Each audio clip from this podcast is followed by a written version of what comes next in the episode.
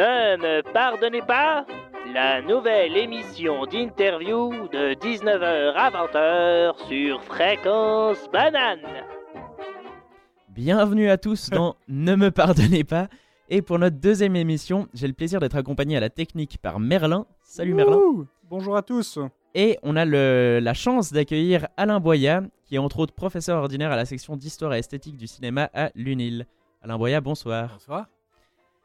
Vous venez de publier un livre aux éditions de l'Âge d'Homme qui s'appelle Loin des yeux, le cinéma. Mais avant d'en parler, je vous propose qu'on revienne un peu sur votre carrière. Euh, étudier le cinéma, pour vous, ça a toujours été une évidence? Alors oui, euh, bon d'abord ça n'existait pas, hein, puisque la section de cinéma euh, aura, a été créée en 1990, c'est-à-dire le moment où j'étais au gymnase, moi plus précisément au lycée cantonal de Porrentruy, mais même à l'école secondaire, même en 7, 8, 9e, etc., j'ai toujours suivi des cours options de cinéma et je continue à penser que l'éducation à l'image euh, est absolument centrale. Et donc euh, mon parcours a correspondu au moment où cette section a été créée, où cette discipline est arrivée. Elle était à Zurich très peu avant et finalement les deux seuls endroits où au niveau universitaire on peut faire le cinéma euh, en Suisse, c'est Zurich et Lausanne. Et nos deux euh, départements sont reliés au sein d'un gros ensemble qui comprend les écoles de cinéma, etc., qui s'appelle le réseau cinéma suisse, qui comprend notamment la Cinémathèque suisse euh, et euh, d'autres partenaires. Voilà un petit peu le, lieu dans lequel on est. Alors c'est vrai que moi j'ai toujours été passionné par le cinéma en lien avec les autres disciplines. C'est ce que je trouve intéressant en lettres, de pouvoir combiner la réflexion théorique, historique sur le cinéma avec ce qu'on peut faire dans d'autres disciplines, puis de les croiser, puis de se développer un savoir personnel. Et personnellement, euh, c'est plutôt du côté, on va dire, de la narratologie, de l'étude du récit ou des théories de la fiction que j'ai assez tôt euh, porté mon intérêt. Et d'ailleurs, ça se manifeste encore euh, aujourd'hui dans certaines des recherches. Ça s'est quand même pas mal élargi, mais disons, c'était assez précocement présent. Donc vous avez commencé directement l'université en lettres, c'est ça? Et, Absolument. quelles étaient les- vos autres branches à part le cinéma? C'était germanistique, l'allemand et le français. D'accord. Et euh, ça, vous avez euh, continué euh, après ou vous êtes tout de suite centralisé à, partir du master sur, sur le cinéma? Alors j'ai voulu faire discipline principale cinéma, mais à l'époque il y avait trois disciplines, donc je pouvais finir avec trois licences, comme on appelait, c'est plus le cas aujourd'hui dans les mêmes termes. Et ensuite je suis parti dans l'enseignement secondaire un certain nombre d'années, où j'enseignais le français et l'allemand, mais aussi le cinéma, toujours par différents biais, notamment au gymnase de Porrentruy, au lycée cantonal. J'ai fait une formation pédagogique, enfin voilà, un parcours quand même qui m'a pris quand même sept ans. Aujourd'hui on dirait aux chercheurs de ne plus couper, mais euh, je ne m'étais pas inscrit en thèse à ce moment-là. J'avais surtout envie d'enseigner. Je continue toujours à adorer l'enseignement, hein, euh, académique, mais aussi à d'autres niveaux, dans plein d'autres cadres où je profite de parler de cinéma. Et euh, c'est vrai que ça m'a donné un petit peu la fibre de l'intérêt. Il y a la section de cinéma que vous avez mentionné, mais il y a aussi le centre d'études cinématographiques. Je l'avais créé en 2011. Là, bon, j'ai été doyen de la faculté un moment, donc de nouveau, j'ai eu une pause en cinéma. Mhm. Je vais revenir et diriger ce centre. Et c'est vrai que ce centre m'intéresse beaucoup pour les questions de médiation pédagogique et culturelle. Les liens au gymnase, là j'ai un projet de site en ligne à partir de DVD-ROM pour l'analyse de films qu'on avait fait. Euh, on, organise des ateliers dans les gymnases, une centaine par année, etc. Justement pour euh, diffuser, si l'on veut, le cinéma n'est pas une branche tout à fait légitime, qui n'a pas la même légitimité, par exemple, peut-être même que l'histoire de l'art. Alors, ce n'est pas le cas dans les fêtes, hein, ni quand on étudie à HEP, ni dans les fêtes dans les établissements, parce qu'il y a l'intérêt lié à d'autres branches. Mais c'est clair que ce n'est pas une branche enseignable au sens où sont d'autres, et donc c'est un des questionnements qu'on a. Même si beaucoup de nos étudiants finissent dans différents domaines du cinéma, hein, donc que ce soit les festivals, la production, la distribution, etc. Mais justement, même l'enseignement avec d'autres disciplines et en combinant. Est-ce que vous seriez pour, euh, pour un élargissement de, de l'enseignement de l'histoire de l'art au gymnase pour englober euh, non pas euh, seulement l'art euh, pictural, mais aussi le, C'est le cas. le cinéma C'est le euh, cas. En fait, le, le- master en cinéma est reconnu au même titre que l'histoire de l'art pour la HEP.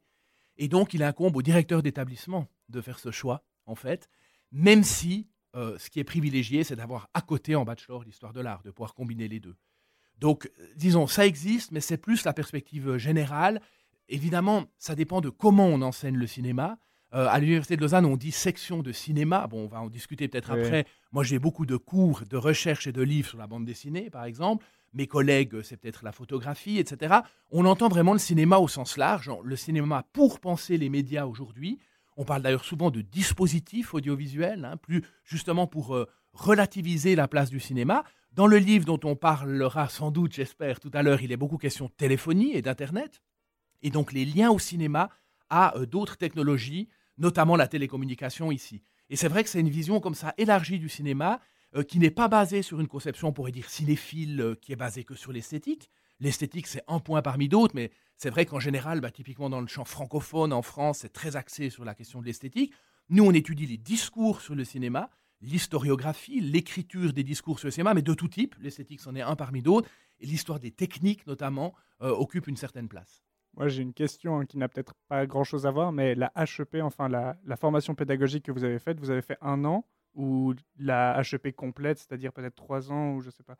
Alors, il y avait deux, il y avait deux modalités à l'époque, mais ça n'a pas beaucoup changé maintenant, si ce n'est au terme de rémunération, parce que je pouvais travailler à côté en tant qu'enseignant.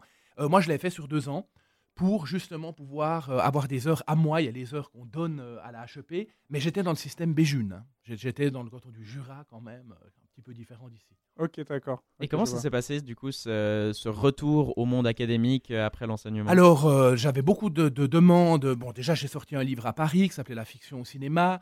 Et à la suite de ça, j'avais des demandes de, de, charges de cours, des propositions de charges de cours. Et donc, j'ai diminué à 80% mon enseignement de gymnase. Et je venais, en fait, à Lausanne euh, un jour, un jour et demi par semaine, en fin de semaine. Puis, j'ai pris un poste d'assistant. Puis, il y a eu différents postes là autour. D'accord.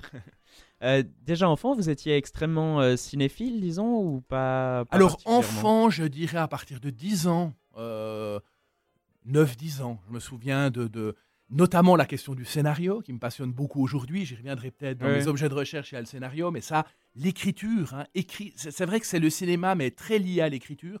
Je me souviens quand j'ai vu E.T., c'était quoi, 82, j'avais 10 ans. Euh, là, quand je suis rentré à la maison, j'ai commencé de, de taper, c'était avec deux doigts, d'ailleurs je tape toujours avec deux doigts, je ne pas amélioré depuis, avec, sur une vieille machine à écrire, écrire ça, le, fait, ça fait beaucoup, 500 pages à deux doigts. oui, mais ça n'a pas fait 500, je crois que je me suis épuisé avant la fin. Mais c'était cette fameuse idée de, voilà, de faire autrement. Et c'est vrai que Star Wars, pour ça, a joué un rôle crucial, puisqu'en fait, les jouets Star Wars, je les ai eus bien avant de voir les films. Je les avais pas vus, ces films, et donc j'ai inventé un nombre de films. Évidemment, ça ne pouvait être que déceptif, hein, le rapport à ces films, c'était que ça, parce qu'en deux heures, on ne peut pas raconter beaucoup. Et donc, pour moi, c'était déjà toutes ces questions, elles allaient complètement de soi, la réflexion sur la fiction, la représentation, euh, etc., et le récit. D'accord. Et la bande dessinée aussi, c'est quelque chose qui, qui non, passionné euh, Alors non. La, la, bande dessinée, alors oui, certaines bandes dessinées, mais comme beaucoup, hmm. c'est venu plus tard. C'est venu à mon enseignement aux Arts Déco, où en fait on m'a proposé à Genève, ça s'appelait le AD. C'est maintenant c'est une vraie école de bande dessinée. À l'époque, on en discutait. Et donc là, il était question de faire de l'analyse de films, mais aussi c'était des futurs auteurs de bande dessinée, ce qui était assez passionnant. J'en ai revu récemment un des livres. L'année passée, on a eu un prix pour un livre qui s'appelle Castrip Action au Salon de la BD. Euh, à Paris. Ah, et là, c'était les Suisses qui étaient à l'honneur aussi du point de vue auteur. Et je trouvais assez passionnant d'avoir des praticiens, donc j'étais un peu un extraterrestre pour eux, hein, de faire de l'histoire, enfin, etc., comme ça, mais aussi des outils de récit, bah, notamment pour discuter du découpage euh, des cas sur la planche, etc., les questions, je sais pas, flashback, temporalité, point de vue, enfin, c'est des questions assez complexes dans les médias audiovisuels, et donc, euh, c'est passé par là, et je m'y suis vraiment mis à ce moment-là, et là, j'ai commencé... Euh, je me suis dit, bah, ce salaire que j'ai, je, le dépense complètement en bande dessinée, en fait, parce que je suis extrêmement. voilà, dispendieux. Et donc, euh, voilà, donc c'est là que je me suis fait. Euh, maintenant, évidemment, c'est l'horreur, parce que ça prend une place complètement folle et mm. un poids malade. Mais euh, l'idée, c'était voilà, vraiment de. Donc, vraiment dans une perspective très historique et très analytique. Le cinéma, moins quand même. C'était plus immersif, etc. Vous en parlez du côté extrêmement théorique et, pas du tout faiseur de, de, cinéma et de bande dessinée dans le cadre du cinéma, euh, pourquoi cette euh, passion, disons, pour l'analyse et pas pour euh, la réalisation? C'est vrai, je pense qu'il y a de tout. au tout début de l'université, bah, mes deux premières années, j'avais fait un film qui m'avait pris à peu près deux ans, qui était extrêmement nul, et qui était surtout un film qui était tota-, totalement réflexif. Il y avait des gens qui venaient parler sur un fond noir, puis qui expliquaient le rôle d'une voix-over, enfin qui finalement était mon sujet de thèse. Et, et après, l'acteur avec lequel je n'ai pas pu continuer le film était plus là, donc je tournais avec des plans vides. Enfin, c'était où on disait ce que l'acteur aurait fait s'il avait été là. Enfin, c'était juste, voilà, c'était un espèce de méta-cinéma. Et je me suis vraiment rendu compte que mon plaisir, c'était justement cette, cette théorie du cinéma. Du cinéma, puis aussi au sens plus large. Mais disons, c'est vrai, c'est théorie des médias et la réflexion sur les médias, et beaucoup l'écriture quand même. Mm. Vous, en, vous parliez à l'instant de la, de la voix-over. C'est vrai que la, la, voix est une des thématiques, euh, disons, euh, que vous affectionnez particulièrement. Comment ça se fait que, enfin, disons, on tombe pas sur la voix au cinéma par hasard Non. Alors, à titre personnel, bon, moi je suis extrêmement peu physionomiste, donc euh, quand je vous verrai demain, non, j'exagère, je vous reconnaîtrai pas, mais dès que vous parlerez, je vous reconnaîtrai. Euh, J'ai revu là récemment un musée, euh, quelqu'un qui jouait dans mon film il y a 20 ans et que je n'avais jamais revu, je l'ai absolument pas reconnu, mais dès sa première phrase, je l'ai reconnu.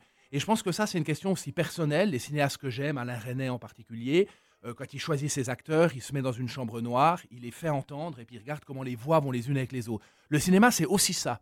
Alors évidemment, quand on a des cas comme la voix-over, euh, la téléphonie qui m'intéresse ici, là, on a ma voix maintenant est radiophonique. hein, Mhm. euh, Michel Chion dit on the air pour dire une voix qui est là mais pas là. Et tous ces cas de figure, alors déjà c'est l'histoire du cinéma parlant, il y a toute la dimension technologique là autour parce que c'est en même temps industriel, c'est en même temps les salles, enfin il y a tout un ensemble qui me passionnait là, disons entre 27 et 34, 37 disons, pour dire le roman d'un tricheur de Guitry, c'est dans ces 10 ans. Euh, ça c'est une des périodes qui m'a passionné. Et puis aussi euh, toute cette question de la modernité, de la voix-over qui, qui, qui, qui est en contrepoint, qui prend de la distance, ces narrateurs qui s'incarnent pas quelque part, hein, qui sont comme ça flottants, et le pouvoir de la coprésence du son et de l'image, et de la voix en particulier, c'est vrai. C'est intéressant. Parce que, genre, euh, euh, la, la voix, en fait, a une, je trouve maintenant, en ce moment, a une importance beaucoup, en- beaucoup plus moindre au cinéma. Les gens vont voir, par exemple, beaucoup de films Marvel qui sont doublés en français. Et honnêtement, quand je regarde le doublage ou quand je regarde ces films, c'est justement ces voix-là où le, le manque de parfois qualité ou de soin fait fait. à ça qui me dérange quand je vais voir Ouais. ce film.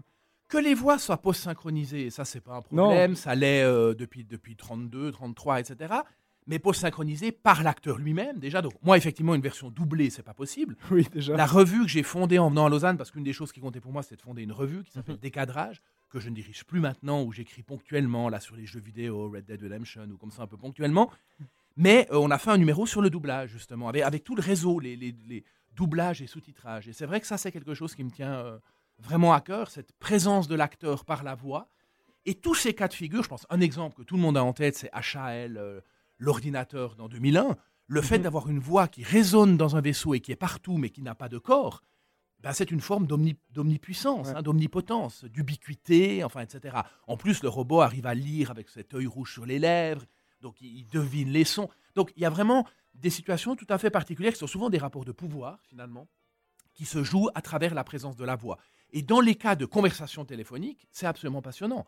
Tous les cas de figure possibles au cinéma. Imaginez une conversation téléphonique. Ben, maintenant, on pourrait la mimer. hein, je mime le Mhm. téléphone.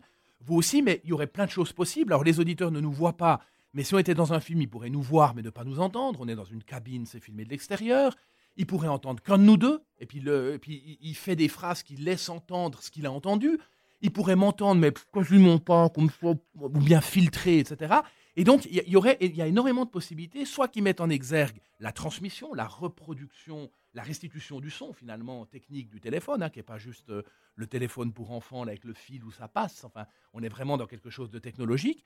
Ou alors qui met au contraire la proximité, où hein, on, peut, Mm. on peut entendre tout près la personne. Et la plupart des films dont on parle dans Loin des yeux, le cinéma, de la téléphonie Internet, ce sont. Alors, quand il est question de téléphonie en tout cas, ce sont des enjeux de ce type. En parlant de ça, et ça sera euh, un sujet dans- bientôt dans l'émission, on en parlera dans quelques instants, mais avant, on a euh, une musique que vous avez sélectionnée, Alain Boya. Euh, la première musique euh, qu'on va passer aujourd'hui, c'est Movie Star de Prince. Exactement. Vous avez euh, un rapport à Prince euh, assez euh, particulier, Alain Boya? Euh, bah, c'est sans doute mon chanteur, mais il n'est pas du tout que chanteur, Mm. euh, euh, que j'ai le plus suivi, euh, voilà, à travers une productivité assez folle, euh, qui ne se résume pas du tout au disque. J'ai exprès choisi un, un titre qui n'est quasiment sur aucun disque, qui vient On d'une ne connaît pas session- beaucoup, du coup. Voilà, qui, qui est, qui est Ah. sur un seul disque. Je voulais pas vous causer des problèmes. Il est quand même sorti à un moment donné, mais il vient d'une session en 86 au moment de Kiss et d'autres. Parfait. On part donc sur Movie Star de Prince. C'est parti.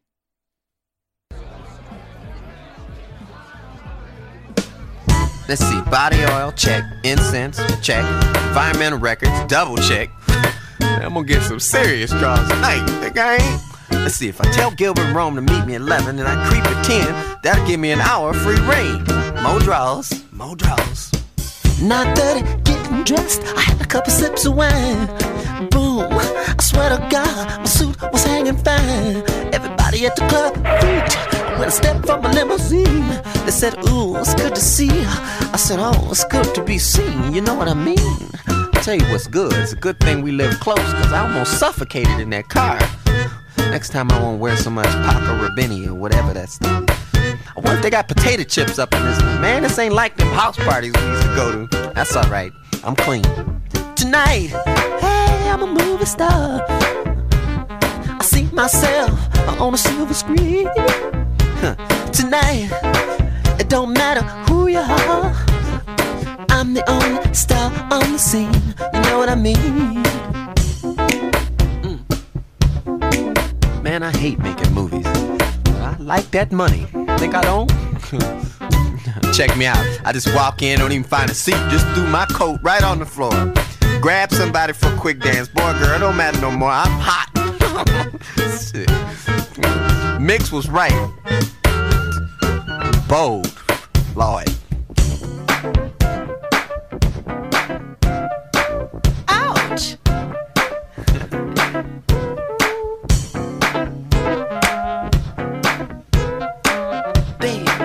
Do you wanna do you wanna get off? Tonight, I'm a movie star.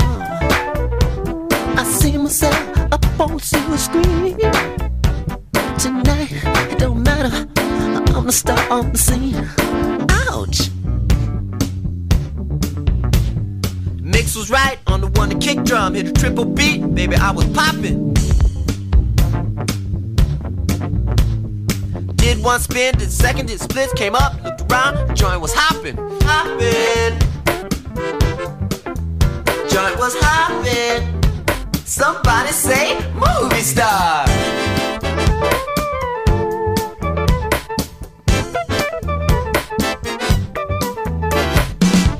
So check it out. You wanna dance? Are you wearing that Paco rabbit or whatever you call it? Oh wow, that's dog. What? Speak up! I can't hear over that suit. Maybe you can hear this. Am I supposed to be impressed? That's right, Rolls Royce. Check it out, baby. You wanna dance now? Next song. Yeah, right. Dance floor is not big enough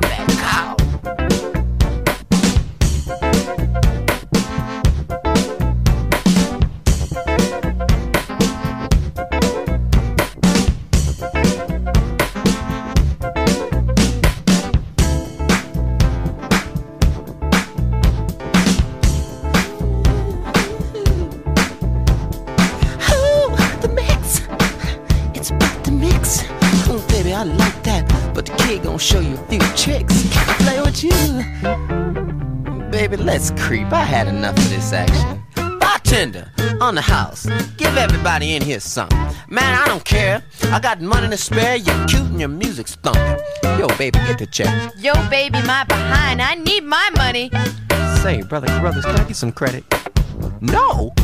Much money I spend this nasty joint? You need to be slapped. Darling, shall we leave now? Go to Hades, boy! So you like my crib? It's not mine, it's rented. Say, how much did you have to drink? Was the bees like you've ever been in? So do you like environmental records? Crickets chirping, water rushing. Supposed to make you horny, just make me want to go to the bathroom. Actually, this one's not bad. Check it out. So, like, what's your name? Oh, wow, that's dog. Et nous revoilà pour euh, Ne me pardonnez pas, l'émission interview de Fréquence Banane. On est avec Alain Boya et on a parlé avant de scénario un peu. Et je tiens à dire que je suis en train de lire un livre. J'aime bien préciser que je suis en train de lire des livres parce qu'on n'en lit pas beaucoup dans notre génération. Du coup, il faut, il faut le dire. non, je suis en train de, lire euh, L'anatomie du scénario justement de John Truby qui vous me disiez est un film, enfin est un livre, pardon. On a envie de parler de film, mais on parle de livre.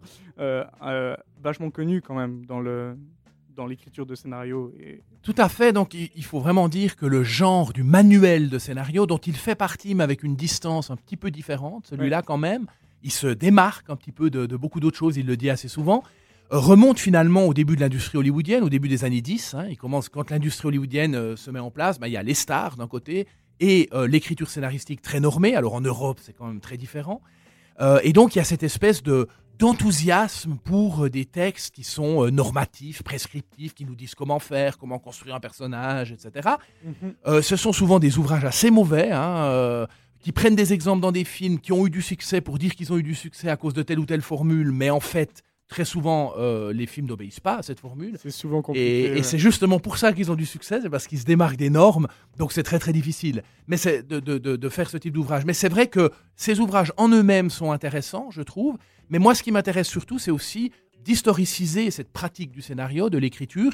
Et là, en l'occurrence, maintenant, j'ai eu deux projets de recherche qui sont financés par le FNS consécutifs sur des, des fonds d'archives de la Cinémathèque suisse. On a un cinéaste que vous, vous ne dira peut-être rien, qui s'appelle Claude Autant-Lara, Non. qui a l'avantage, euh, euh, qui était un ami proche euh, de Freddy Buach, malheureusement décédé en ce début de semaine, à l'époque où il était directeur de la Cinémathèque suisse, et euh, qui a donné l'intégralité de ses archives personnelles. Et donc on a les variantes scénaristiques, et ça c'est vraiment quelque chose qui m'intéresse beaucoup. En, français, en linguistique, on parle de génétique textuelle, hein, comparer les variantes, euh, voir comment elles se transforment, etc. Les types de textes, parce que quand on dit scénario, ça, voilà, il y a de grandes différences entre synopsis, traitement, continuité dialoguée, découpage technique, etc. Et, c'est tout un ensemble de textes que je trouve vraiment euh, passionnant. On a d'ailleurs créé une base de données pour ça, pour justement euh, étudier ce type de texte, là en l'occurrence dans les années 40-50 ans.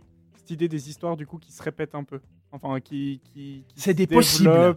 C'est ouais, des possibles, des variantes. Comme dans la question de la fiction, c'est les mondes possibles qui De toute m'intéressent. façon, c'est des concepts. On va pas en avoir un qui va rester tout le temps. Enfin, On va changer de concept, de variante. De... C'est intéressant.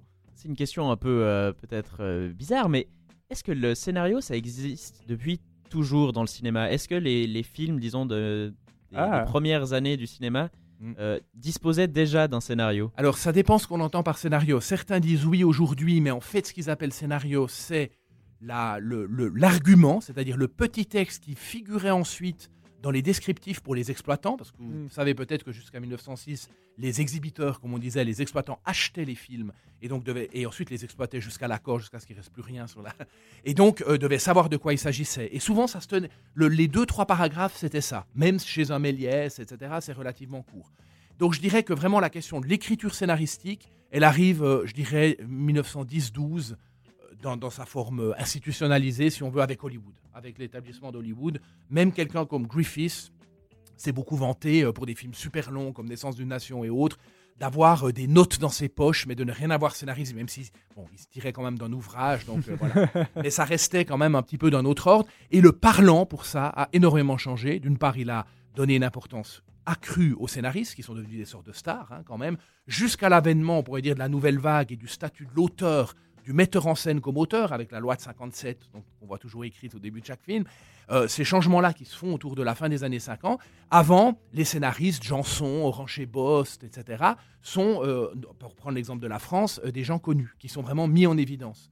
Et les dialoguistes, évidemment, alors peut-être le plus connu, c'est Audiard, mais qui, qui, voilà, sont connus pour leurs répliques particulières, etc., cinglantes.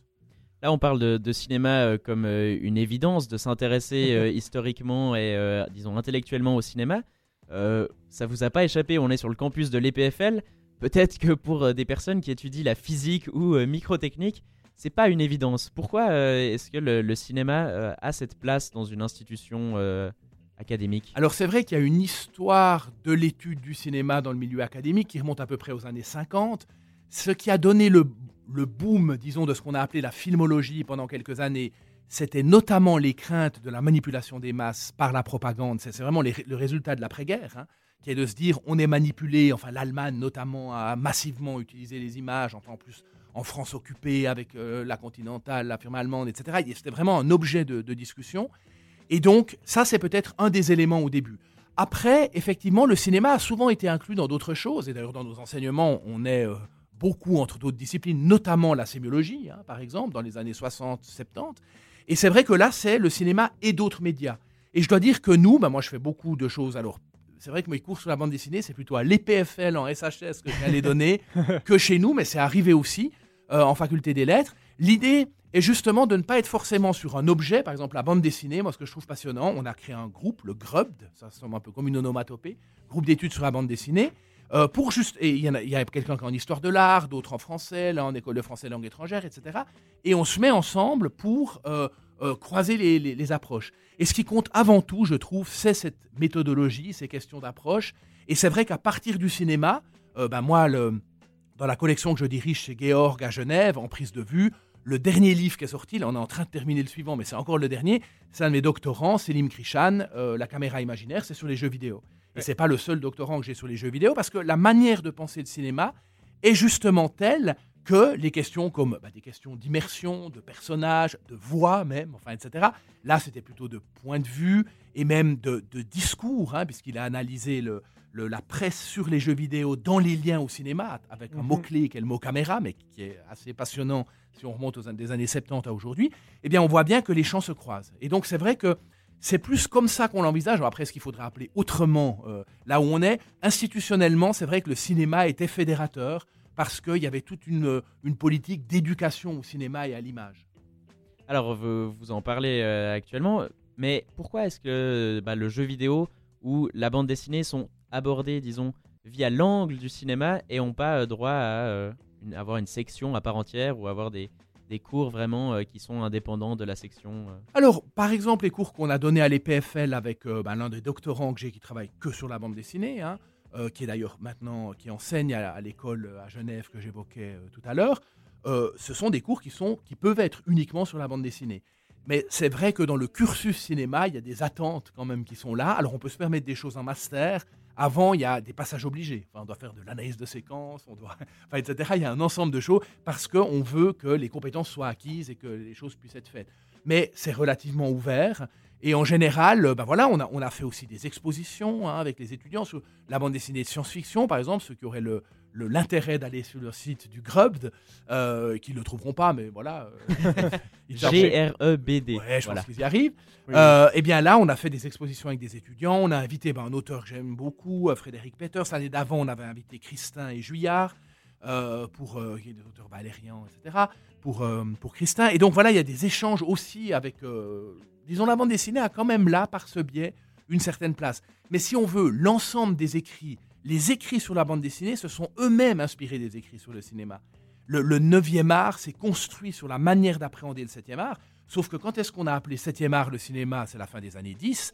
Quand est-ce qu'on a appelé 9e art la BD C'est le milieu des années 60. Voilà. Donc il y a un décalage tellement énorme en termes de masse, de masse de théorie, par exemple, si on pense, je sais pas, à Eisenstein ou Jean Epstein dans les années 20, ou, il y a énormément de choses qui aident aussi à penser la bande dessinée, parce qu'ils pensaient aussi l'image fixe, enfin, Kuleshov, etc.. Vertor. Il y a énormément de choses qu'on peut ensuite penser à, pro- à propos d'autres médias. Mais c'est vrai que ça ne veut pas dire qu'il ne faut pas autonomiser l'étude de ces médias. Là, euh, bah, je dirige un numéro d'une revue qui s'appelle Res Futurae, qui est une revue en ligne. Le prochain numéro, c'est sur la bande dessinée. C'est une revue vraiment académique avec peer review. Là, je viens de recevoir le- les retours des experts sur les différents textes. Et donc, euh, c'est vrai que là, euh, bah, on est, c'est un numéro qui est entièrement histoire de la bande dessinée. Et d'ailleurs, ce que reprochaient un peu les experts, c'est dès que j'ai parcouru rapidement avant de venir ici, dès que on- les gens sont pas assez dans l'histoire spécifique de la bande dessinée. Donc, je pense que c'est aussi quelque chose qu'on veut faire, mais les croisements bande dessinée cinéma, vous avez raison de le dire, parce que l'un des livres euh, BDUS, par exemple, qu'on a fait, c'est pas seulement la bande dessinée, c'est un croisement. C'est comment les comics américains ont eu une incidence sur l'Europe euh, et sur tout média, que ça soit euh, Mhm. le- la presse illustrée, le cinéma, etc. On est vraiment quand même à une ère de, de l'intermédialité, j'aimerais dire, où finalement ces grands, les, les- les catégories de réflexion, surtout avec les franchises aujourd'hui, qui est un autre objet de passion Ouais. via Star Wars, je ne vais pas venir trop là-dessus, mais je veux dire, moi j'avais envie d'analyser de manière narratologique la figurine. Enfin, je veux dire, les, les objets Lego sont des objets de réflexion de type narratologique qui produisent un discours sur le monde proposé par l'ensemble des films et c'est décliné en un nombre d'objets. Euh, voilà, c'est des films d'animation, c'est aussi des, des bandes dessinées ou disons des comics, c'est aussi des mangas, enfin, etc. Des jeux vidéo aussi. Des jeux vidéo, Ouais. ensuite il y a un retour, il y a des figurines tirées des jeux vidéo, on fait des gags dans les films en faisant référence à des jeux vidéo auxquels souvent les spectateurs n'ont pas joué. Mais bon, Exactement. etc. etc. C'est une circulation et les, et les super-héros, on ne me lance pas dessus parce que je vois que vous faites un geste qui Euh, signifie oui, l'accélération indispensable. C'était euh, donc vous avez parlé de- évidemment de l'importance de, de- de croiser les médias. Euh, à l'université de Lausanne, comment est-ce que les, les enseignants ont abordé l'avènement de YouTube et du coup d'un Ah. contenu euh, vidéo euh, énorme et qu'on peut plus forcément euh, traiter de la même manière juste dans la, dans la quantité de, de contenu disponible? Et plus Disons, généralement, euh, YouTube, moi je dirais que là, ça fait partie, euh, parce que je me suis aussi pas mal investi là-dedans, mais je suis disons, personnellement un peu moins intéressé, c'est les questions d'humani- d'humanité numérique au sens large. Et je dirais que c'est vraiment dans ce master-là. Moi, j'avais lancé et dirigé une année euh, le doctorat euh, sur ces questions. C'est là qu'on retrouve des questions proches. Et notamment, euh, euh, voilà, des manières de faire des recherches rapides d'images, etc. Et des nouvelles approches aussi. Donc, je dirais que c'est plus dans ce domaine-là. Très D'accord, bien. très bien. Très intéressant, merci.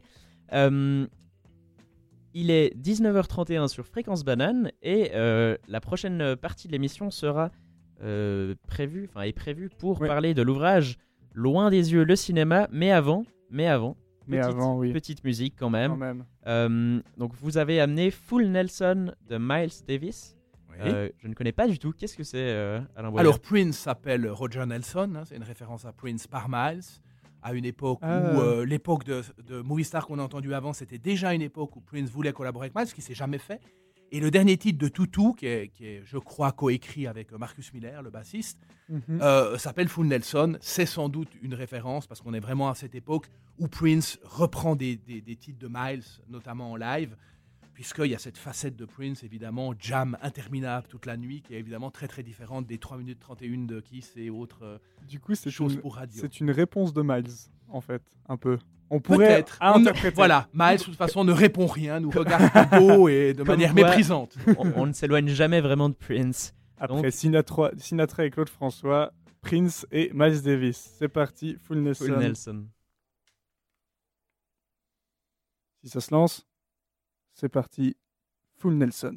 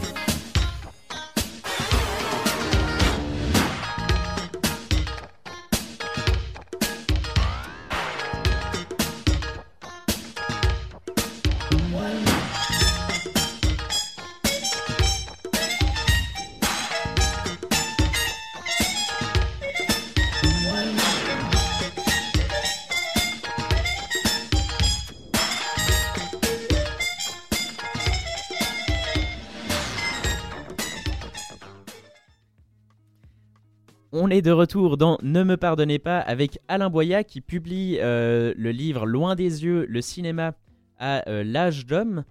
Euh, pourquoi? Donc le, le sous-titre de, de- du livre, c'est de la télécommunication à, interne, à- ouais, de la téléphonie à non, pas du tout.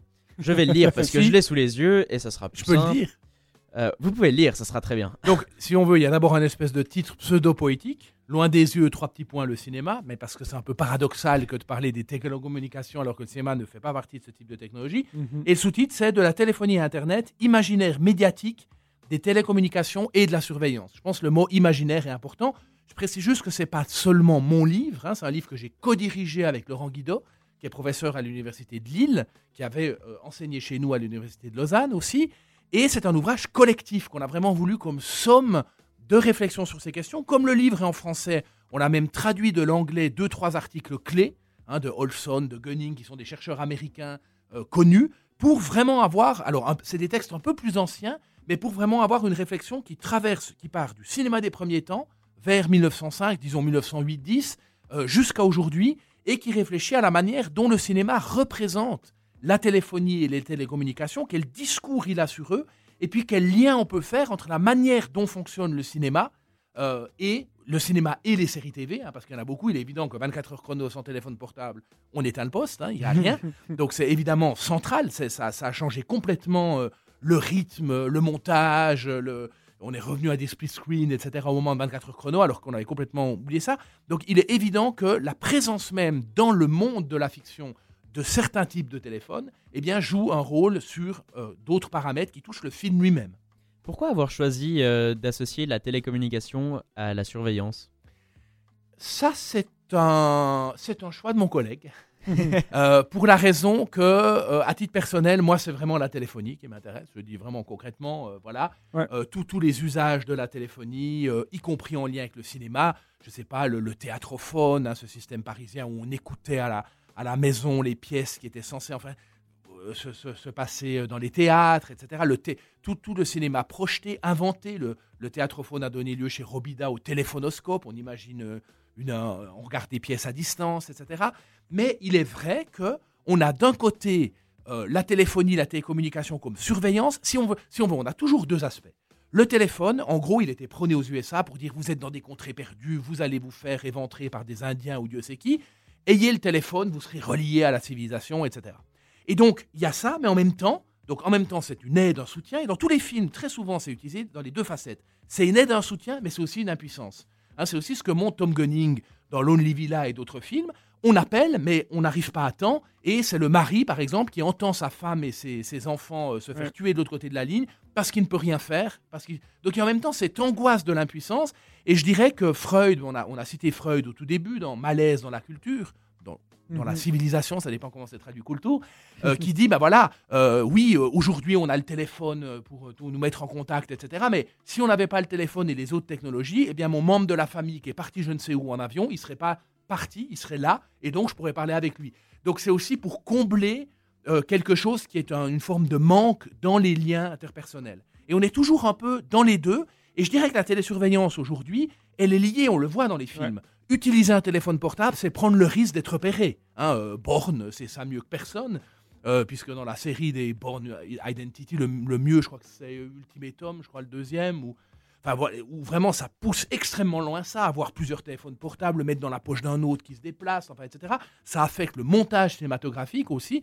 On voit à quel point finalement aujourd'hui, aujourd'hui et déjà un peu avant, hein, comme on le montre, mais disons à partir des, de ces films de complot, hein, disons les films années 70, disons. C'est vrai qu'à partir de ce moment-là, la technologie sonore devient très présente. C'est le même moment où on commence à avoir des sons surround, après on aura le, on a le Dolby, plus tard on aura le THX, etc. Tous ces labels. Et donc, c'est les mêmes d'ailleurs qui produisent Coppola, etc. Euh, par exemple, Conversation secrète, hein, qui joue vraiment sur le son.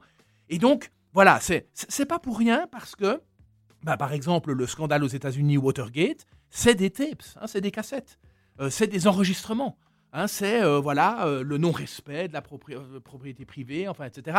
Et donc la question même de la captation et de la surveillance est assez centrale. Et donc c'est un peu l'autre versant, parce qu'en fait, on, a fait deux introductions relativement, disons, volumineuses, ça font à peu près 100 pages. Et c'est vrai que l'idée, les deux ensemble, quelque part, dans lesquels on annonce les articles qui suivent, mais on, décrit bien ces deux versants avec tout un ensemble d'exemples illustrés. Je vous propose d'écouter un extrait euh, qui parle assez bien de la surveillance et de la télécommunication. C'est Scream. Worry about him. If the killer is following a pattern, then maybe we can figure out who's next. I wouldn't follow a killer's pattern. We were all involved in Woodsboro. Could be any one of us. Okay, so what do you want to do, bonehead? You just want to sit here and wait and see who drops next? Well, I don't know. Bonehead. Gail's not here. I'm not interrupting anything, am I? You three look deep in thought. Have you ever felt a knife cut through human flesh and scrape the bone beneath? It's him. Who? The killer. He can see us. On l'a arrêté là. le He Can See Us. Comment est-ce que ça se fait que le, le téléphone soit euh, un objet à ce point-là récurrent dans le, dans le cinéma d'horreur? Je crois que le petit passage qu'on a ici le montre assez bien, euh, cette, euh, ce sentiment d'impuissance qu'on a par rapport à quelqu'un qui nous agresse verbalement. Mhm. Très souvent, euh, là c'est la violence physique, je vais te couper en morceaux, etc. Mais très souvent c'est ordurier, voire obscène. hein. Le- la personne qui écoute est souvent une femme, d'ailleurs, euh, souvent blonde, enfin, etc. Et très même, et souvent même des ba- babysitters, bon, qui est donc menacée. Il y a- il y, a un historique de ça. hein. On pourrait dire que ça commence avec Black Christmas, 74. On a un film dont on parlera peut-être après, mais il y a aussi Halloween. C'est pas axé sur le téléphone, mais c'est ce genre d'agression. Alors on peut interpréter ça dans des optiques gender, le rapport au corps, etc.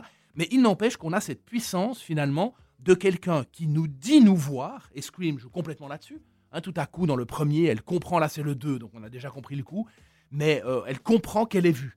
Et donc c'est vrai qu'il y a, euh, avec énormément d'éléments, hein, le modulateur vocal qui permet de, de, rendre étranger finalement. C'est vraiment cette idée-là, parce que le téléphone, c'est quelque chose qui est proche. Souvent, quand il n'était pas portable, il est à domicile. Dès lors, il fait partie de l'environnement proche. Et c'est donc une irruption, comme ça, dans le milieu intime, d'une voix autre. hein. il y a souvent euh, Strange ou quelque chose comme ça dans les, dans les titres, d'ailleurs. Euh, euh, tout à coup, une menace comme ça qui surgit. Et donc, cette menace, elle est là pour le spectateur, parce que le spectateur, euh, voilà, il est dans l'obscurité, il est euh, dans sa salle de cinéma, il est comme ça, euh, seul, quelque part, confronté à la voix. Hein, on peut très facilement fermer les yeux, mais se boucher les oreilles au cinéma, c'est plus difficile. Ouais. Et donc, on a un rapport comme ça immersif au son. Très souvent, c'est mêlé à la piste son. hein. C'est l'ensemble de la piste son. La musique joue un rôle aussi si important. Peu après, il se fait frapper par quelqu'un, mais ce n'est pas le tueur. Mais là, la musique est sur de l'underscoring, hein, répète, fait, fait- fait une sorte de bruitage musical. Donc, Mhm. tout ça est vraiment un ensemble et permet de créer effectivement euh, cette ambiance-là. Dans, dans Scream, il y, a le, il y a le côté où voilà, donc le, le tueur voit et la personne euh, ne la voit pas, mais le tueur a une matérialité, ce qui n'est pas le cas de, euh, du film Her, dont on va vous passer un autre extrait maintenant. You talk to anyone else while we're talking?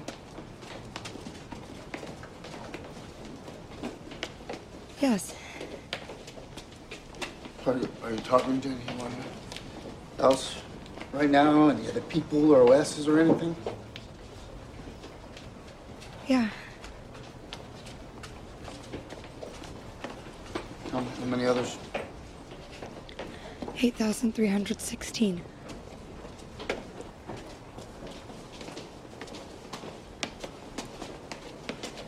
Are you in love with anyone else?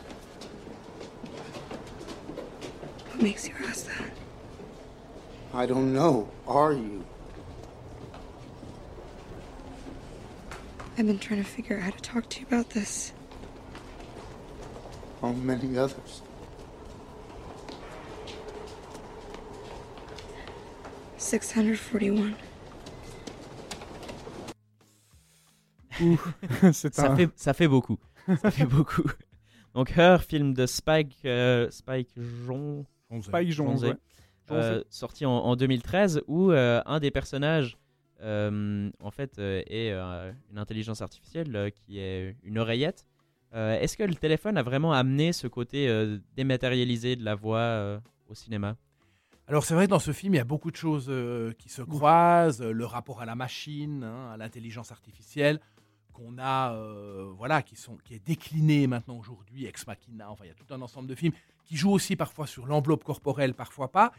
Là, ce qui est fort dans ce film, euh, bon, déjà, c'est que Joaquin Phoenix, qui joue le rôle principal, interagit avec son, son OS euh, euh, qui est personnalisé et qui a la voix de Scarlett Johansson. C'est-à-dire que quand même, on prend une méga star hollywoodienne qui déjà joue énormément sur les transformations du corps, enfin, Under the Skin, etc. Il y a Mhm. quand même beaucoup de films qui jouent là-dessus et qui n'est jamais présente. Euh, elle, elle va prêter sa voix à quelqu'un qu'elle engage pour ça à un moment donné, mais euh, effectivement, elle est complètement dématérialisée. Et donc, effectivement, ça mène encore un peu plus loin, parce qu'on pourrait, au début, euh, euh, il est question de, de, de chat, de discussion, pas, de, de discussion nocturne par Oui, téléphone, etc. Avec des humains cette fois-ci. hein, Voilà, avec des humains. Et donc, on sent bien que, euh, euh, bah voilà, euh, dans, dans- c'est vrai que dans Understanding Media, euh, il, est, il est question, par exemple, de la, de la call girl, enfin, etc., de l'importance de la, que la voix joue euh, Mhm. euh, au niveau de l'érotisme, de la sexualité, etc. Le film commence là-dedans, mais lui, ça ne marche pas, enfin, il n'est pas investi. Et donc, tout à coup, par le rapport qu'il va entretenir avec sa machine, qui n'est qu'une voix, euh, mais il y a énormément de choses assez riches dans ce film bah, que justement j'analyse dans le, dans le livre, mais euh, elle, elle essaie, elle, de s'incarner, elle essaie de trouver des manières de s'incarner par cette voix, Mhm. et en même temps, c'est pas juste de la téléphonie, c'est là que, et le passage, c'est assez génial parce qu'il est assis à l'entrée d'un dans une bouche de métro et donc il voit les gens passer, il est dans la foule. On hein, entend le bruit des pas des Le gens bruit, qui que- le bruit ouais. qu'on entend là dans l'extrait, c'est les pas. Et donc il y a toute une série de plans de coupes rapides comme ça qui montrent tout à coup son espèce de. de- il devient étranger au monde hein, et tout à coup il, se, il sent le, la masse quelque part et il est confronté à ça. C'est quand même une, une romance très particulière où. euh, euh, l'amante peut dire qu'elle a euh, plus de 500-600 amants par ailleurs, euh, avec lesquels elle converse d'ailleurs simultanément, etc. Donc tout à coup, l'utopie qui était la sienne, mais elle-même va renverser ça en disant oui, mais c'est un nouveau paradigme, on est ailleurs. Ouais. moi, et, et donc c'est pas tellement un film technophobe, quelque part ça, ça pointe évidemment certains dangers euh, d'investissement affectif évidemment dans, dans les technologies, euh, mais c'est quand même pas du même ordre que les films d'horreur qu'on évoquait tout à, tout à l'heure, euh, évidemment en termes de technophobie. Ouais, C'est extrêmement euh, méta, mais ça me fait euh, beaucoup penser au fait que actuellement on est en train de diffuser sur les ondes et que potentiellement il y a beaucoup de personnes qui nous écoutent. Et en tout cas, euh, Ouais. à, la, à la radio, c'est euh, enfin aux radios principales, c'est le cas. Et donc il y a aussi ce, ce phénomène qu'on retrouve où finalement euh, on, voilà, euh, on peut être, on peut avoir un lien qui va que, que dans un seul sens. Et là, Ouais. comme c'est pas un, un média de diffusion, mais un média de communication, en l'occurrence avec l'OS, ben c'est, euh, ça change, euh, ça change la donne et ça. Bah, la radio, c'est un seul point centralisé qui part vers beaucoup, tandis que, et on ne simule pas le fait, on n'est pas en train de dire cher auditeur, enfin, en, en- donnant des noms, de, des prénoms, etc., comme si on s'adressait individuellement à chaque personne. Mais parfois c'est le cas, il y a des formules quand même qui jouent sur ça, mais personne n'est dupe, voilà. Tandis que là, effectivement, c'est une discussion de point à point, mais qui en fait s'avère démultipliée. Mais c'est comme si lui était encore sur un modèle téléphonique et Ouais. elle, elle est sur un modèle Mm. autre d'une intelligence artificielle euh, reliée de manière multiple. Ça devient un modèle multiple. D'autant plus que lui est écrivain public. Oui. Hein, ce, qui est, ce qui est bizarre dans un film de science-fiction, une science-fiction étrange. Et donc, il est là pour rédiger pour d'autres, mais des lettres qui sont bien de l'ordre de l'intime euh, d'une personne à une autre. Yep. Je vous propose euh, qu'on ne passe pas la dernière musique et qu'on aille directement, qu'on avance directement dans les questions euh, pour pouvoir euh, aller un peu plus loin. Euh, je vous propose de passer à des questions, euh, disons, un, un peu plus, euh, un peu plus euh, décontractées. Euh, Là, je vais essayer d'avoir l'air décontracté, collé à ce micro. Euh, donc vous, vous êtes euh, évidemment euh, chercheur, disons, en cinéma. Est-ce que ça nécessite de regarder beaucoup de films? Est-ce que vous vous considérez comme un grand cinéphile? Oui, c'est peut-être pas le, le terme cinéphile a un peu des connotations que j'aurais pas nécessairement, même si voilà, j'ai aussi été critique. euh, Il y a aussi, même dans des cadrages, une partie sur les films suisses, etc., qui relève plus de la critique. Mais oui, simplement, bah, le l'axe, c'est des axes de pertinence qui font qu'à un moment donné, je regarde tel type de film à la suite, enfin telle période, telle euh, thématique, etc. Ce que je ne ferais sans doute pas en tant que cinéphile. En tant que cinéphile, on épuiserait plutôt euh, un auteur ou, euh, ou des films faits par un acteur donné, etc. C'est peut-être ce qui change. Dans un moment de, de recherche, vraiment pour préparer un sujet, vous regardez combien de films par semaine? Ben, c'est très difficile à dire. Je, je- j'ai- Là, ça, ça a été évidemment un peu moins le cas, puisqu'en étant doyen, euh, je n'avais zéro temps. Donc voilà, je m'occupais de la faculté. Euh, après, les cours, euh, c'est quand même énorme. C'est-à-dire que chaque cours, je ne sais pas si c'est euh, bah, le film noir, etc., bah, il y a, disons, les films de base, mettons une cinquantaine de films, 60 films, et puis après, il y a des choses choisies par les étudiants pour faire des travaux, etc. Donc déjà, pour Mhm. suivre ça, c'est quand même un... Alors, les séries télévisuelles sont particulièrement compliquées, parce que bah, se pose la question de comment faire pour suivre. hein. Ça, c'est encore... c'est un, débat propre presque à l'analyse de la série TV elle-même. En général, moi, quand je les regarde, je prends déjà des notes, parce qu'autrement, on ne retrouve jamais... euh, Oui. Là, je... Pour la version en ligne de Cinéma Machine à Monde, j'aimerais un gros chapitre sur Westworld, la série. Mhm. Euh, et donc, il y a des séries autour aussi que je regarde, etc. Et c'est vrai que c'est très compliqué de se souvenir, surtout une série qui se répète comme celle-là, hein, qui est sur Mhm. l'intelligence artificielle aussi, euh, de se dire, mais c'est quel épisode, etc. Donc, c'est vrai qu'il faut être assez discipliné. C'est, disons, une- un visionnement un peu particulier quand même. C'est, un visionnement avec notes souvent. Mais même les jeux vidéo, c'est plus Oui. compliqué parce qu'on est dans l'immédiateté, mais quand même. Est-ce que vous jouez beaucoup à des jeux vidéo? Non, non, je joue peu parce que j'ai pas le temps. Mais euh, a priori, ça m'intéresse. Vous jouez à euh, quoi? C'est quoi le dernier jeu auquel vous avez joué? Là, je suis dans le deuxième Red Dead Redemption. Ah ouais. Ah. Mais il est trop contraignant et il, ça, ça me fatigue. Donc Ah. euh, il est trop narratif, j'aime pas la neige déjà. Ah, d'accord. Euh, donc là, je suis sorti, je suis même sorti, mais, euh, mais je le trouve trop, trop. Moi, ce que vraiment j'aime, c'est le- le- l'errance comme ça dans ces espaces et cette espèce de simulation qu'il n'y a pas de programme, enfin qu'il n'y a pas de limite, ce côté monde ouvert. Mhm. Et je le ressens beaucoup moins maintenant. Euh, je sais pas, moi j'essaie 15 fois de tuer un ours, je ne peux pas parce que je n'ai pas encore acquis tel niveau, tel truc. Ah oui. Et, et donc, effectivement, ce, pourtant c'est paradoxal, hein, parce que le récit, c'est beaucoup plus narratif, mais quand c'est narratif dans les jeux, euh, voilà, ça ça même si euh, voilà, j'ai beaucoup aimé le, le, le- premier, et je pense que j'y reviendrai un peu. J'en ai d'autres en parallèle, mais euh, qui me. C'est souvent un peu des liens au cinéma quand même. Est-ce qu'il D'accord. est-ce qu'il y a un jeu à part Red Dead Redemption qui vous a vraiment euh, marqué et, et que vous, vous conseillez à nos auditeurs? C'est des jeux Star Wars. Ah, C'est voilà, c'est- mais, mais ça c'est parce que parce que de pouvoir arpenter un monde déjà connu par le film et étendu par autant de médias, euh, je les trouve assez euh, passionnants. Battlefront ou bien. euh, Voilà, mais celui-là est en ligne. hein. Oui, je, Ouais, oui, je crois, oui. justement, En là, tout cas, le je- 2 est très Voilà. très en ligne et le 1 avait une, une trame narrative. Mais je euh, ne sais en plus solo, comment il s'appelle. Unleashed. Si je ne me trompe pas. Celui où on meurt au milieu, on devient un autre. euh, Ah, je- celui-là, je ne le connais je sais plus pas. comment il s'appelle. Ok. Je- Moi, j'avais joué à celui où on était le site qui aidait Darivador quand j'étais plus jeune. Voilà. ouais. Il n'était pas incroyable, mais j'aimais bien. Qu'est-ce que, qu'est-ce, quel est le cours que vous avez le plus donné à l'université? Est-ce qu'il y a des cours que vous donnez euh, de manière régulière euh, Non. Ça fait des années que vous les donnez? Euh, non, c'est-à-dire qu'on change des sujets tous les semestres. Donc là, je disais film noir, euh, il y a eu le western. a- Alors après, est-ce qu'on va les reprendre une fois euh, en changeant la période, par exemple, ou en mais alors, ou bien les cours de propédeutique Mhm. Ah, que j'ai donné pendant un certain nombre d'années. Alors là, pendant mon décanage, j'ai été remplacé et je les reprendrai sans doute plus euh, là. Il y a celui de la Cinémathèque euh, que je donnais avec Freddy Buach là. Là aussi, ça Mm. va changer peut-être un peu. Mais euh, ça, c'est les cours un petit peu de début. Mais autrement, euh, autrement ça varie beaucoup. Bah, là, je vais donner un cours sur les questions de téléphonie et cinéma. Euh, le cours Histoire et théorie du scénario, je vais l'axer sur la base de données maintenant qu'on a constituée parce que j'aimerais bien que les, que les étudiants l'enrichissent aussi à travers des travaux, etc. Puisqu'on a ces documents pour avoir des accès euh, privilégiés, etc. Ça dépend toujours un peu de la recherche qu'il y a à côté. J'aime bien euh, qu'il y ait ce lien, disons.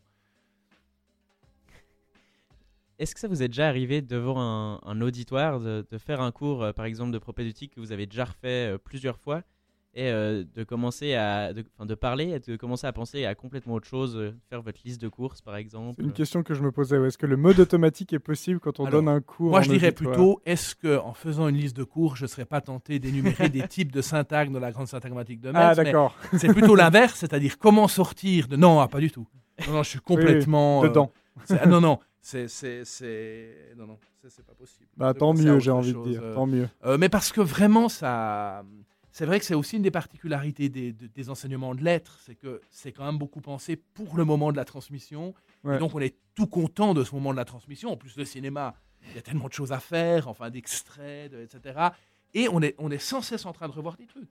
Euh, issu- en changeant les extraits, quand on le remontre euh, à un moment donné, on le voit autrement. Déjà, juste parce qu'on est ailleurs, parce qu'on est peut-être un peu moins attentif, mais on voit autre chose, parce qu'on voit que des étudiants sont attentifs à des choses auxquelles on n'avait peut-être pas pensé. Ouais. C'est tellement riche, disons, le langage cinématographique l'est tellement, hein, euh, que non, non.